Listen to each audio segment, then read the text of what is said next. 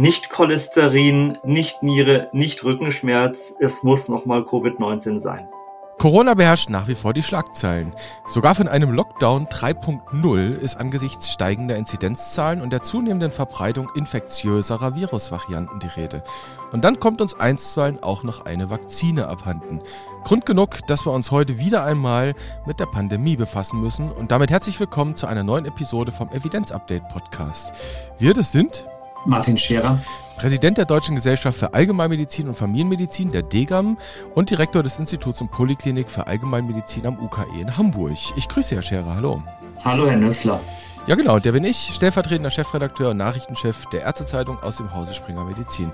Herr Scherer, wir können es vorwegnehmen, mal so ein bisschen Spoiler-Alert, wir hätten ganz andere Themen für heute vorgehabt. Was wollten wir machen? Evidenzsplitter war die Idee, nicht wahr?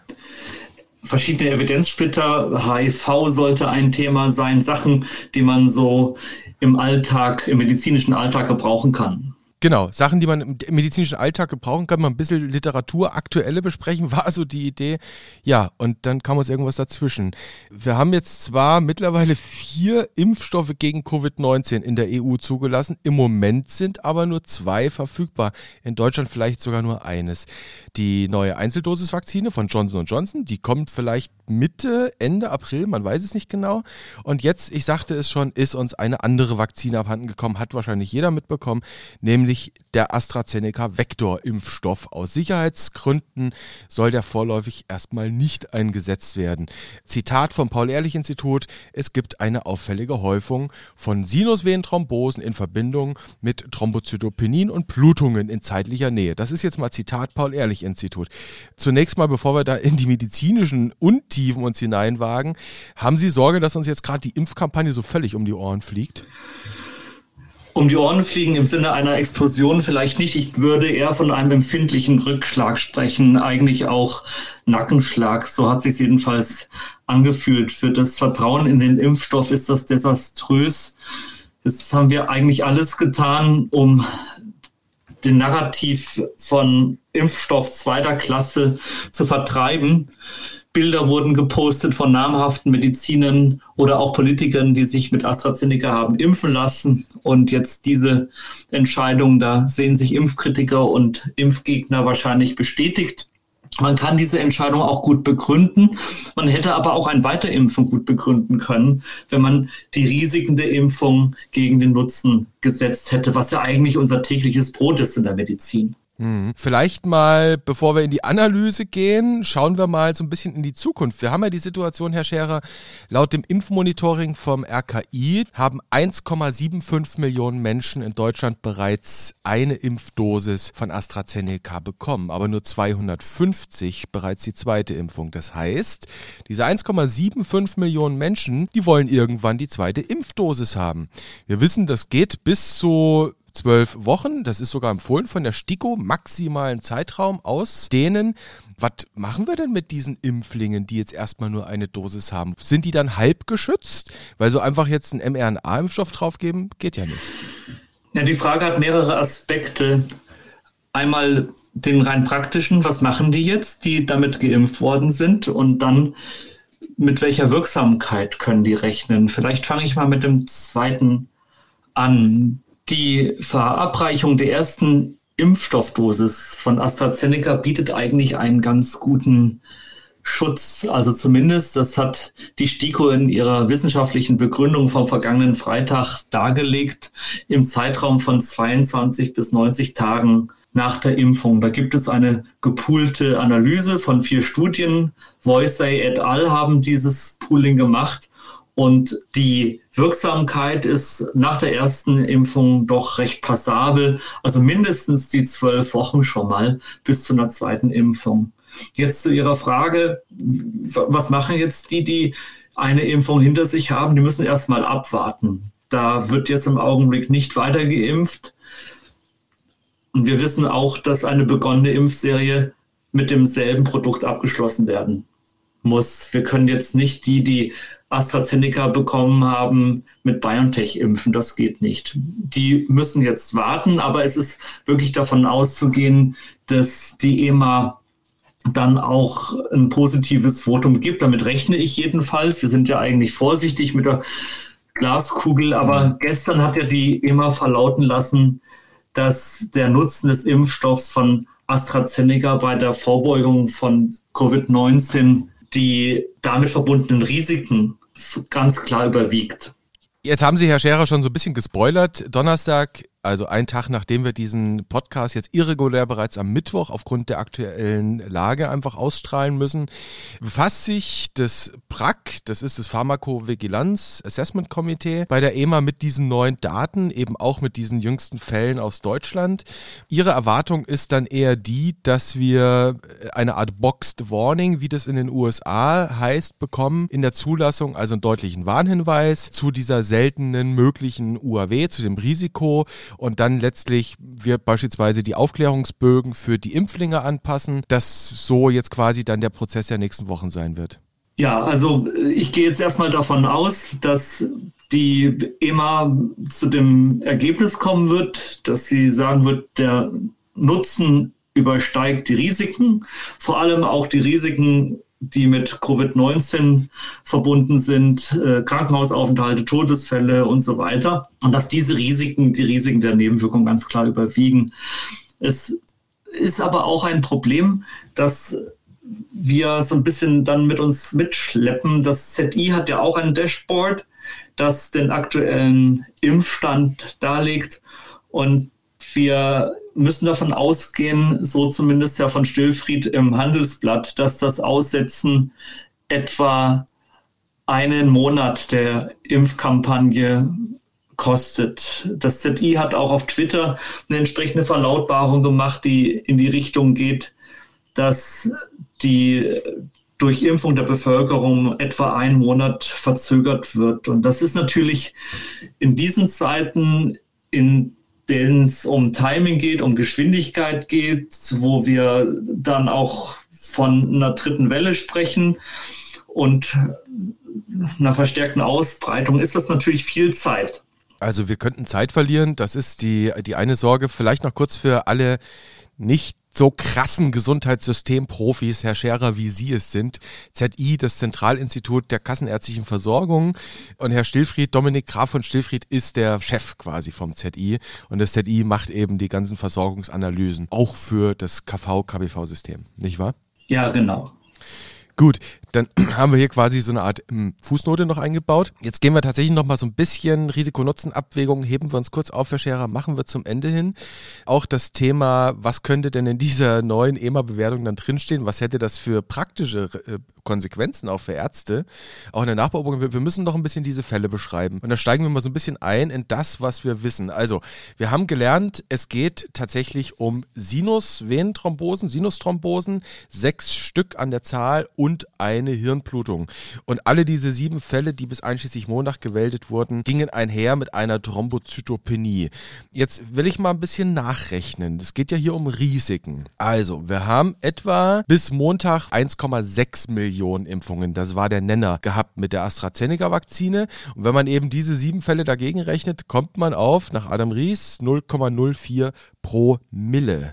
Und ich habe mal bei uns bei Springer Link in unserer Publikationsdatenbank nachgeschlagen und habe dort Lehrbuch Neurologie von Hacke, Auflage 2016, ein Kapitel zu Sinusthrombosen gefunden. Und die geben an, die jährliche Inzidenz mit drei bis fünf Fällen je eine Million Einwohner. Das ist so das, was sie da sagen.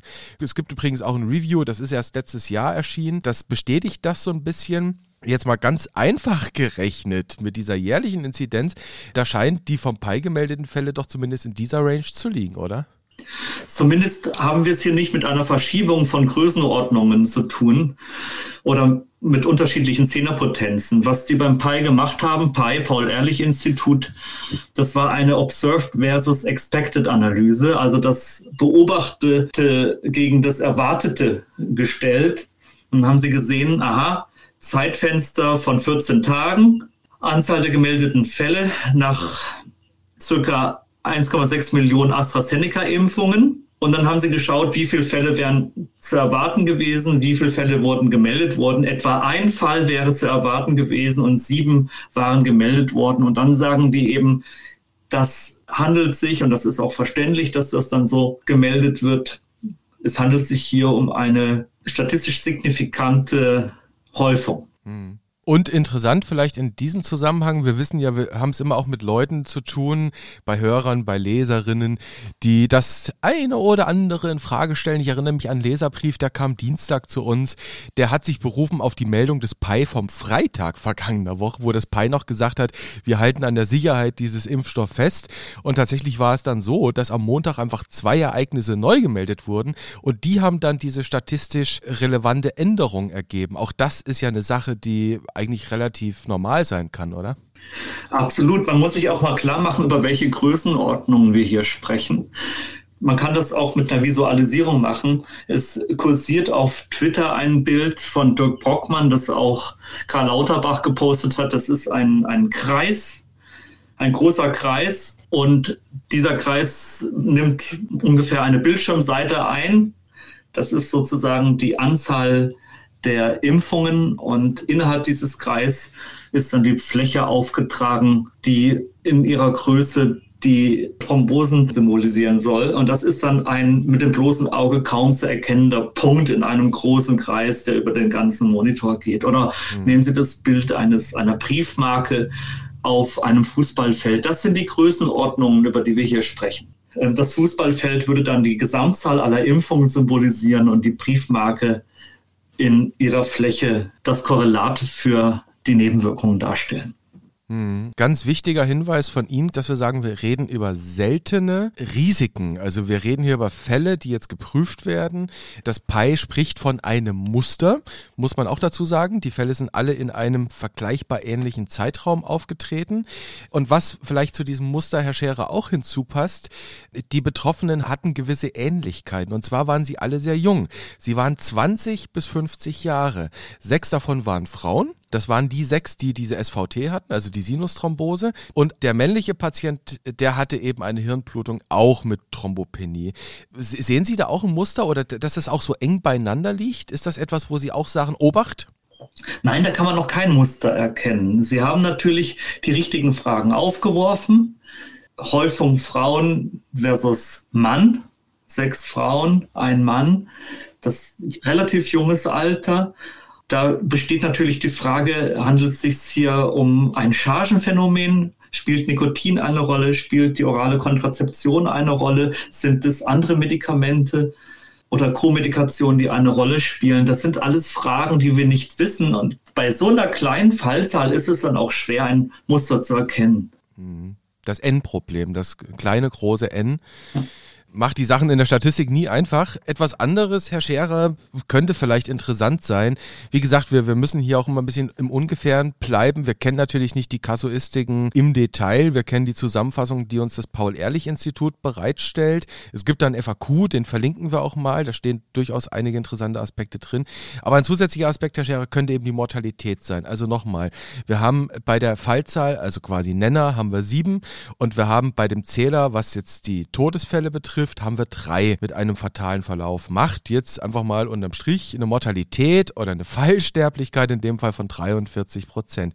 Und wenn man jetzt mal speziell bei der SVT nochmal nachschlägt in der Literatur, das ist jetzt nichts, was man haben will, aber die Prognose wird dort mit generell als günstig angegeben und die soll im Langzeitverlauf bei etwa 10 Prozent liegen und in der Akutphase, über die wir ja hier reden, soll sie so bei 5 Prozent liegen. Also da wäre doch schon mal ein deutlicher deutlicher Unterschied, wenn man sich diese beiden Vergleiche anschaut, oder?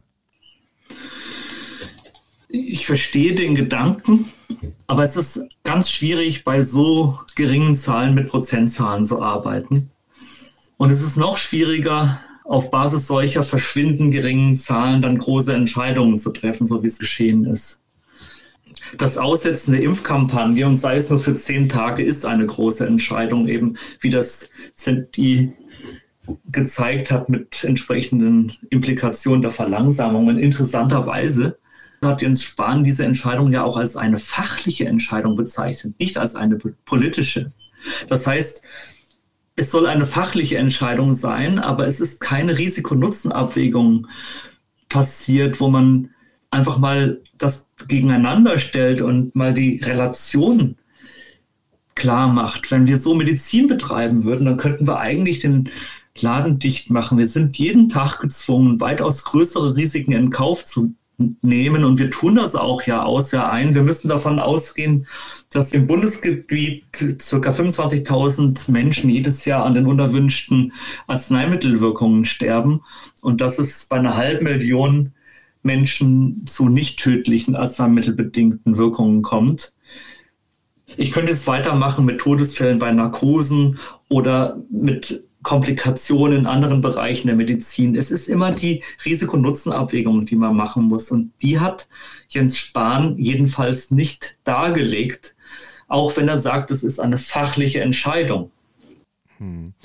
Vielleicht sollte man äh, da vielleicht noch ergänzen, es ist eine fachliche Empfehlung gewesen in dem Fall, das so hätte man es vielleicht auch seitens der Politik nochmal präziser ausdrücken müssen. Das Paul-Ehrlich-Institut hat hier einfach nur seinen Job gemacht und das ist eben nun mal Pharmakovigilanz. Das ist eine der ganz wesentlichen Aufgaben dieser Behörde, dieser Bundesoberbehörde, muss man ja sagen. Und die gibt Empfehlungen raus. Und in dem Fall, wo das Organisieren des Impfstoffs eben über die Bundesregierung läuft, gab es die Empfehlung an die Bundesregierung, wir hielten es aus diesen und diesen Gründen für hilfreich, erstmal in Ruhe zu schauen Frauen, aber die Entscheidung trifft am Ende die Exekutive. Also das muss man vielleicht immer noch mal wichtigerweise erwähnen. Es ist am Ende schon eine politische Entscheidung auf fachlicher Grundlage. So wäre es vielleicht korrekt gewesen, oder Herr Scherer? Das sehe ich ganz genauso wie Sie. Gut, aber dafür haben wir nun mal die Exekutive, ähm, dafür bezahlen wir sie auch, dass sie diese Entscheidungen trifft. Und die können falsch sein, das müssen wir dann auch hinnehmen. Also wir treffen ja hier, Herr Scherer, das ist das Thema in diesem Podcast, seit es diesen Podcast gibt, immer wieder Entscheidungen auch auf wackeligem Fundament. Ne? Und das ist jetzt so eine ähnliche Situation. Ja, vor allem schauen wir oft mit der Lupe auf Einzelfälle und versuchen dann aus diesen Einzelfällen generalisierbare Schlussfolgerungen zu machen. Aus dem Einzelfall wird eine Schlagzeile, aus der Schlagzeile wird Angst, aus der Angst wird eine Entscheidung. Das ist nicht gut. Wir müssen immer wieder die Risikorelation herstellen. Hm. Die Risikorelation. Also, ich habe es ja eben versucht, wieder mal so mit relativen Zahlen hier zu arbeiten, bin dann direkt zu Recht wahrscheinlich von Ihnen abgewatscht worden. Aber jetzt lassen Sie uns noch mal ein bisschen in die Relation hineingehen, bevor wir so ein bisschen in die Mikroanatomie hineingehen, in die Physiologie. Schauen wir mal das Thema Thrombosen generell. Also, es wurde ja tatsächlich auch so in der Publikumspresse dann sehr schnell dieser Vergleich mit dem Thromboserisiko durch Kontrazeptiva orale gemacht. Vielleicht sollten wir noch mal mal für alle Hörer klar machen, wie sehr doch das Thrombose-Thema als Ganzes eigentlich Usus ist in der Medizin, auch in der hausärztlichen Medizin. Und Herr Scherer, vielleicht sollten Sie auch nochmal klarstellen, dass jetzt eine Sinusthrombose nicht so ohne weiteres in den generellen thromboembolischen Topf hineingehört, oder? Weil die Pathophysiologie eine andere ist und auch die klinischen Folgen andere sind. Venöse Thrombosen, die kommen mit einer jährlichen Inzidenz von 1 pro 1000 Erwachsene vor, mit dem Alter ansteigend. Zwei Drittel davon sind äh, tiefe Beinvenenthrombose, ein Drittel sind Lungenembolien. Und hier in dem aktuellen Fall Nebenwirkung AstraZeneca muss man unterscheiden zwischen zwei Dingen. Es gibt die seit Tagen diskutierte Inzidenz von Thrombose und Lungenembolien. Mhm mit Sensationsberichten und so weiter. Ohne dass man, da haben wir es wieder, die Zahl der thromboembolischen Komplikationen bei einer Covid-19-Erkrankung daneben hält. Die ist nämlich um ein Vielfaches größer. Und wir haben die britischen Datenbanken zu Impfnebenwirkungen sowohl bei BioNTech als auch bei AstraZeneca mit rund 50 bis 60 Thrombosen und Lungenembolien pro 10 Millionen verimpften Dosen. Das ist das eine. Das ist ja dieser thromboembolische Nebenwirkungskomplex der Impfung. Und das andere ist, das ist auch der Grund für die Entscheidung am Montag gewesen, die spontane Heparin-induzierte Thrombopenie. Hier ist es eine, die ohne externe Heparingabe auftritt, extrem selten. Und das ist eben diese Sache, die Sie gerade beschrieben haben, mit sechs Frauen und einem Mann. Und das war bislang so noch nicht, zumindest in dieser Häufung, bekannt. Drei dieser Menschen sind verstorben. Also das muss man ein bisschen unterscheiden. Mhm. Dann würde ich sagen, bevor wir nochmal auch auf den Vergleich thromboembolischer Ereignisse nach, äh, als Risiko nach einer Impfung oder eben auch nach einer Covid-19 oder durch eine Covid-19-Erkrankung aufmachen. Lassen Sie uns ein bisschen in dieser Pathophysiologie bleiben, auch wenn wir da so ein bisschen wahrscheinlich im Ungefähren und ein bisschen ja suchend auch durchgehen müssen. Also Sie haben schon gesagt, wir reden hier, sagen Sie, über ein spontanes heparin-induziertes Thrombopenie-Syndrom, das nicht heparin induziert ist in diesem Fall. Wenn wir uns jetzt überlegen, Covid-19-Impfung. Also Impfung, wir wissen alle, was passiert bei einer Impfung. Eh klar, es wird das Immunsystem hochgefahren, es gibt eine Immunantwort. Was könnte denn, bleiben wir vielleicht gerne auch mal im Konjunktiv, was könnte denn so eine physiologische, pathophysiologische Rationale sein, dass eben nach einer Impfung sowas als Risiko möglich ist? Da sind wir jetzt natürlich sehr im könnte und wäre und im Fahrradkettenbereich. Aber ich will es mal versuchen. Also das Erste, was man natürlich klären muss, ist, dass man sich diese Einzelfälle anschaut. Dass man versucht, eine andere Rationale noch zu finden, bevor man ganz tief einsteigt in die Pathophysiologie. Also so banale Dinge wie Nikotin, Vorerkrankungen, Kontrazeption. Und dann natürlich die Sache mit dem Chargenproblem, was auch noch eine Möglichkeit sein mhm. könnte. Aber ich glaube, Sie wollen jetzt mal ein bisschen tiefer einsteigen in die potenzielle Pathophysiologie. Genau, also Chargenproblem, was Sie ansprechen, könnte am Ende eine ganz einfache Erklärung sein, nämlich dass da Verunreinigung drin ist beispielsweise. Das wäre eine, eine Variante, hm. nicht wahr? Hm. Und deshalb ist es jetzt schwierig, da vorzugreifen, aber was wissen wir denn über die, die HIT, die Heparin-induzierte Thrombopenie? Also da gibt es eine, die früh auftritt, die HIT 1. Das ist eine Thrombopenie, die in den ersten Tagen der Heparinbehandlung auftritt.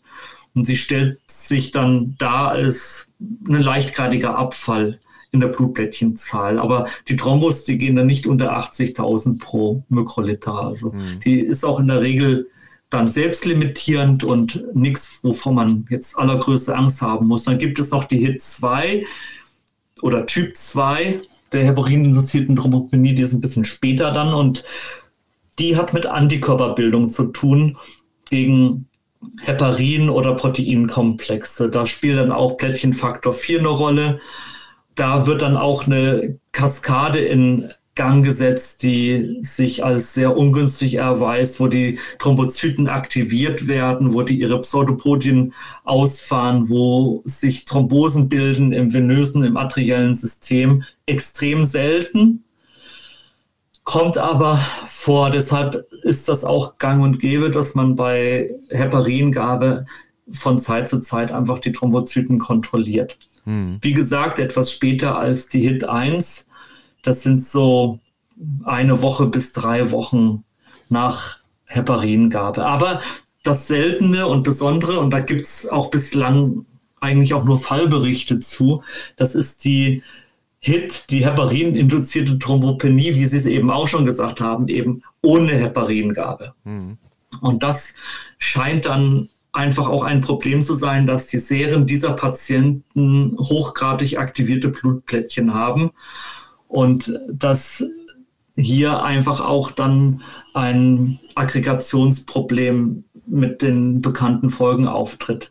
Eine weitere Idee wäre, und das sind wirklich alles nur Ideen, die disseminierte intravasale Gerinnung, dass durch die Inflammation ausgelöst eine Expression des Gewebefaktors stattfindet, dass dann Folgen für das Endothel hat, auf die Monozyten hat, dass eine systemische Gerinnungsaktivierung stattfindet mit Faktor 7a, mit Fibrin, mit Zytokinen und so weiter. Das sind alles im Augenblick erstmal nur Hypothesen und ich weiß gar nicht, ob es Sinn macht, da jetzt allzu tief einzusteigen und mhm. nicht erstmal die Analysen abzuwarten. Mhm.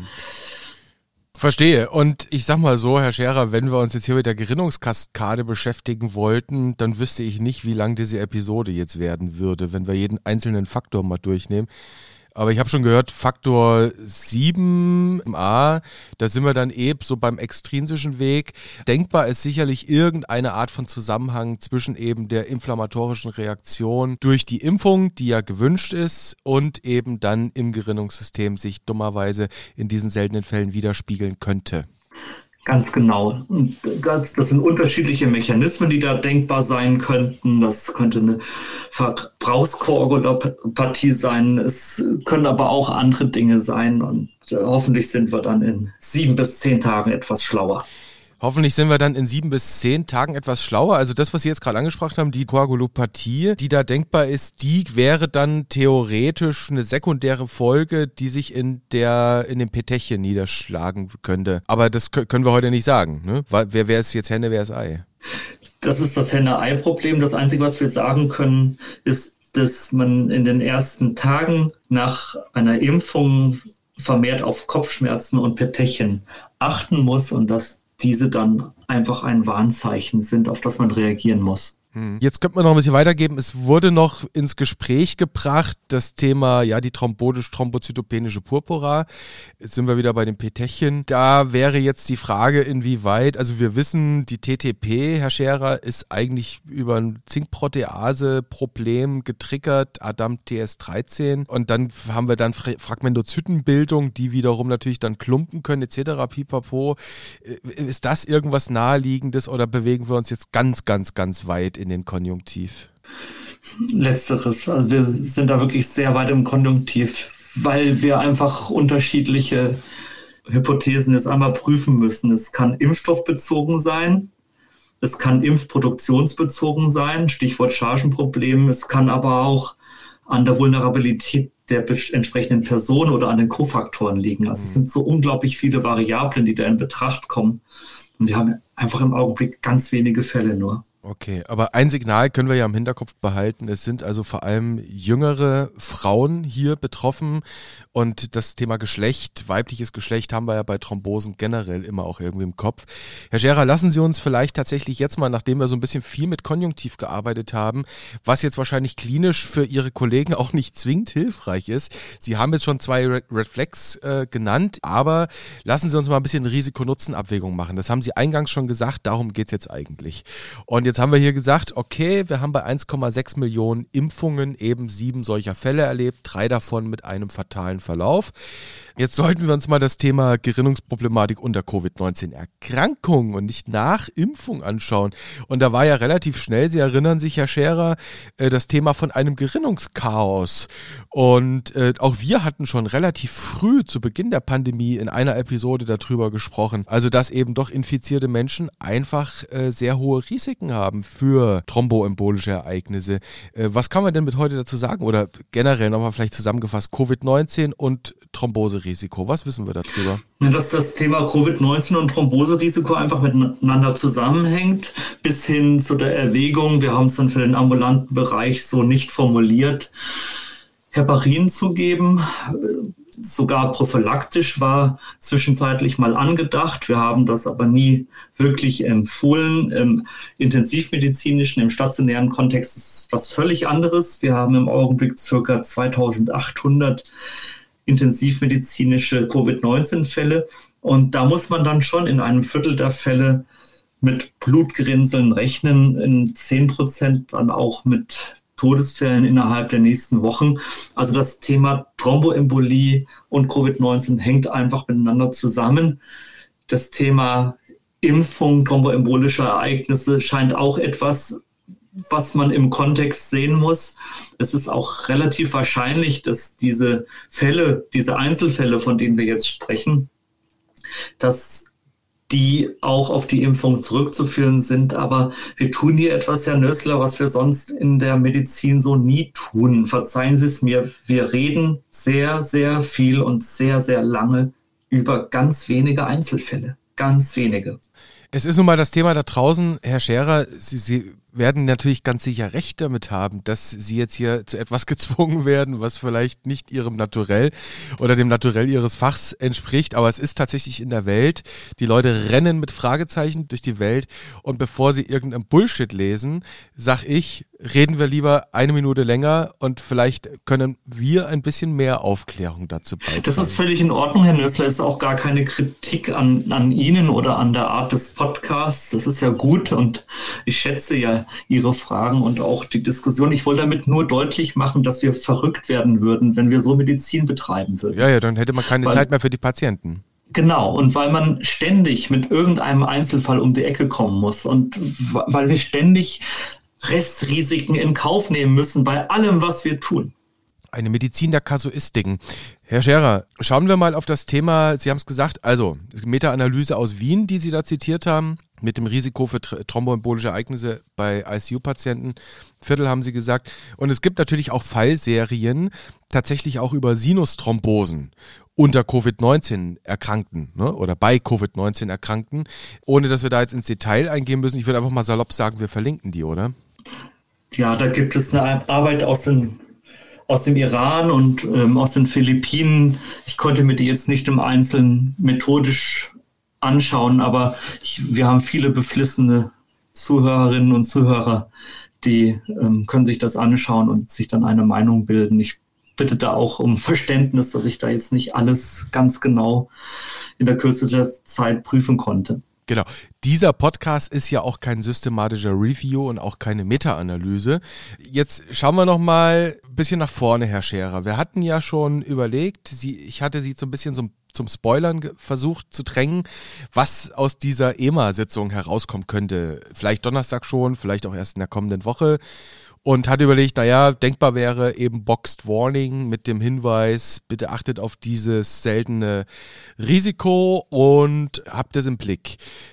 Könnte das denn denkbar sein, dass man dann künftig. Ja, da bin ich mir ziemlich sicher. Ich bin mir ziemlich sicher, dass damit weitergeimpft werden wird. Nur das, was dann eben mit einer noch stärkeren und schwerwiegenderen Vertrauensproblematik zu tun haben werden. Ich will aber auch dazu sagen, dass möglicherweise der Vertrauensschaden da gewesen wäre, wenn man diese Aussetzung jetzt nicht gemacht hätte. Also das mit dem Vertrauen und der Impfbereitschaft, das ist nochmal ein ganz anderes, schwieriges Thema.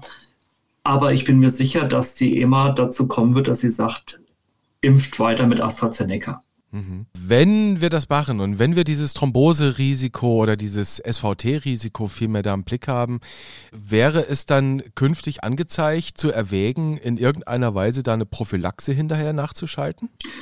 Nein, eine Prophylaxe sicher nicht, aber man muss die Red Flags kennen, die Sie schon angesprochen haben. Auf die muss man hinweisen, man muss aufklären, man muss sagen, wie sich die Menschen zu verhalten haben, was sie zu beobachten haben, was sie zu tun haben, wenn sie Bettchen beobachten oder verstärkte Kopfschmerzen. Das besteht natürlich auch die Gefahr, dass dann eine ängstliche Selbstbeobachtung in Gang kommt und dann nochmal die Rückfragen sehr viel zahlreicher werden. Damit muss man rechnen, damit muss man dann auch leben. Aber eine, eine Prophylaxe, wenn Sie jetzt an Markomat denken oder an Aspirin oder mhm. was anderes Blutverdünnendes, da bin ich mir ziemlich sicher, das bringt nichts, ist aber auch nicht untersucht. Mhm. Wie also, auch. Wie auch. Kein Aspirin ins Trinkwasser, weil es keine Daten dafür gibt. Aber Herr Scherer, machen wir es mal konkret. Machen wir, was heißt konkret? Machen wir es mal hypothetisch, eine Kasuistik für in ein paar Monaten. Patient mit Zustand, hätte ich fast gesagt, nach Impfung mit der AstraZeneca-Vakzine, sagen wir mal binnen zwölf Tagen, ähm, stellt sich bei Ihnen mit Kopfschmerzen vor. Eventuell sogar, das wird es jetzt relativ einfach machen, mit tatsächlich kleinen punktförmigen Blutungen an der Haut. Da würden Sie aber differentialdiagnostisch relativ schnell äh, neurologisches Konsil äh, anfordern, oder? Neurologisch oder internistisches Konsil. Auf jeden Fall sind die Petechen hier absolut wegweisend. Dann haben wir mal die Red Flags zumindest hier nochmal benannt. Die dürften Ihren Kollegen ohnehin klar sein, aber ich denke, darum wird es dann am Ende gehen. Sie haben es angedeutet, was kommen könnte. Herr Scherer, Vertrauensverlust, das so, sollten wir zum Ende vielleicht noch einmal the thematisieren. Äh, jetzt wurde diese Entscheidung so getroffen, wie sie äh, getroffen wurde. Jetzt versuchen die Behörden, versucht auch die Politik, damit umzugehen. In Langen, bei uns hier um die Ecke, wo das Paul-Ehrlich-Institut sitzt, ist man sicherlich emsig am Arbeiten und Auswerten in Amsterdam bei der EMA wird man selbiges tun und man wird am Ende dazu kommen, was Sie schon angedeutet haben. Wie müssen wir jetzt kommunizieren als Gesellschaft, dass wir einen möglichen Vertrauensverlust stoppen äh, oder es eben nicht dazu kommt? Also das Sicherheitsdenken ist natürlich wichtig und die Transparenz ganz genauso. Eine Impfkampagne braucht Vertrauen und deshalb ist es auch korrekt, das alles genau zu beobachten, genau zu berichten. Es muss dann aber auch gut erklärt werden. Und da würde ich mir wünschen, hätte ich mir auch von Jens Spahn gewünscht, dass er, wenn er da ans Mikrofon tritt, auch einfach mal die Größenordnung klar macht und erklärt oder sich jemanden dazu holt, der es erklärt. Wir haben es hier zu tun mit einem riesigen Kreis und einem kleinen Punkt in diesem großen Kreis oder einer Briefmarke auf einem Fußballfeld oder wie immer man auch die Größenordnung oder die Unwahrscheinlichkeit des Eintretens dieser Nebenwirkungen visualisieren könnte. Aber irgendwas an Erklärung und an Risikonutzenabwägung muss dann natürlich passieren, dass man völlig klar macht, dass die, die Notlage dieser Pandemie es einfach auch dann klein werden lässt, auf Einzelfälle zu blicken. Ich weiß, dass das ein harter Satz ist, für den möchte ich mich auch sofort wieder entschuldigen, weil jedes dieser Einzelschicksale ein fürchterliches ist. Auf der anderen Seite haben wir es mit ganz, ganz vielen Menschen zu tun, die eine reale Bedrohung erfahren durch diese Pandemie. Das, diese Pandemie hält uns ein Jahr lang jetzt im Griff und eigentlich ist es dann auch von der Größenordnung und von den, der Entscheidungsfindung und so würde man das auch im Arztzimmer, im Sprechzimmer nicht machen, dass man eine wichtige Entscheidung, die in dem Fall ein ganzes Land betrifft, Tausende von Menschen und dann noch viel mehr, also Millionen von Menschen eigentlich, dass man solche Entscheidungen dann abhängig macht von Einzelfällen. Immerhin das will ich an dieser Stelle wirklich auch mal erwähnen. Es ist ja in dieser Pandemie vielleicht auch Gutes passiert. Und was wirklich passiert ist, also wir sehen zum einen, dass das Robert Koch Institut als ja auch Bundesoberbehörde für den Gesundheitsschutz hier jetzt konkret ja doch massiv auch ausgebaut wurde, auch aus einfach Notwendigkeit, aus wichtigen Gründen, die haben eine Abteilung für Wissenschaftskommunikation, die sich genau mit dem Darstellen über Faktenboxen von diesen Dingen beschäftigt. Also allein da ist ja was passiert, Herr Gerard, das müssen wir auch anerkennen. Ne? Auf jeden Fall ist es gut, wenn äh, Risikokommunikation und diese, diese Kompetenz im Umgang mit Gefahren, Größenordnungen und Risiken, wenn diese Kompetenz sich zunehmend breit macht im System, im Wissenschaftssystem bis hinein in sehr grundlagenorientierte Fächer. Mir fällt auf, dass ich auf die Frage, wie müsste eine vertrauensbildende Kommunikation aussehen, keine klare Antwort gegeben habe. Also das eine konnte man implizit entnehmen, dass jeder Schritt gut erklärt werden muss, aber wir haben Millionen von Impfdosen in Aussicht. Die Kampagne ist nach wie vor ein riesiger Kraftakt und deshalb sollten wir nach wie vor zuversichtlich bleiben, dass diese Impfkampagne der zentrale Baustein ist, der den Weg aus der Pandemie heraus ebnet. Und deshalb bleibe ich jetzt auch nach wie vor zuversichtlich. Wir haben verschiedene Impfstoffe im Orbit und wenngleich ich jetzt auch leise Kritik geäußert habe. Man kann die Entscheidung, die da gefallen ist, sehr gut rechtfertigen. Man hätte aber auch ein Weiterimpfen rechtfertigen können. Es ist ein Rückschlag, aber der Blick in die Zukunft ist nicht ganz so düster und deshalb sollten wir zuversichtlich bleiben. Das ist doch schön, mit Zuversicht aus dieser Episode herauszukommen, Herr Scherer.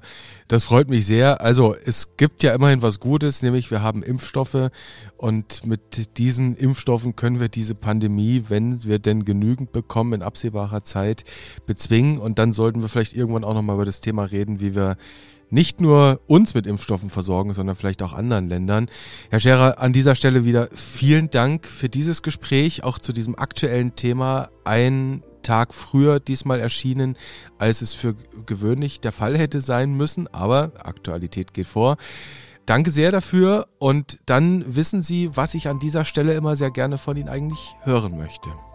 Wahrscheinlich ein Ausblick auf die nächste Episode, mit dem ich mich bei der Geschwindigkeit der Ereignisse doch relativ schwer tue. Okay, also Cliffhanger werden immer schwieriger. Vielleicht sollten wir einfach mal eine reine Cliffhanger-Episode machen und dann sehen, was da draus wird. Ja, oder man endet mit einem Cliffhanger und ähm, zwei Tage später hängt dann der Protagonist nicht mehr am Cliff, sondern steht plötzlich auf dem Drahtseil und äh, vier Stunden später ist er schon runtergefallen. Also das, man kommt da im Augenblick nicht mehr hinterher. Mm, absolut. Drahtseil-Episoden braucht jetzt auch keiner. Herr Scherer, dennoch, wir hören uns wieder ganz sicher an gleicher Stelle und auf gleicher Welle. Mir war es eine Freude. Bleiben Sie gesund und auf bald. Auf bald. Vielen Dank.